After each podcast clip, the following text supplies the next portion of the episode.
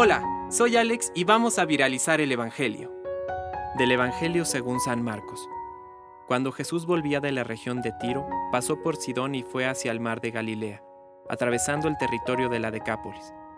Entonces le presentaron a un sordomudo y le pidieron que le impusiera las manos.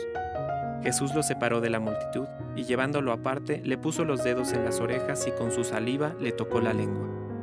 Después, levantando los ojos al cielo, suspiró y le dijo, Efatá, que significa ábrete. Y enseguida se abrieron sus oídos, se le soltó la lengua y comenzó a hablar normalmente.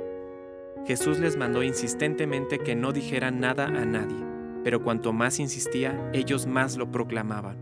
Y en el colmo de la admiración decían, Todo lo ha hecho bien, hace oír a los sordos y hablar a los mudos.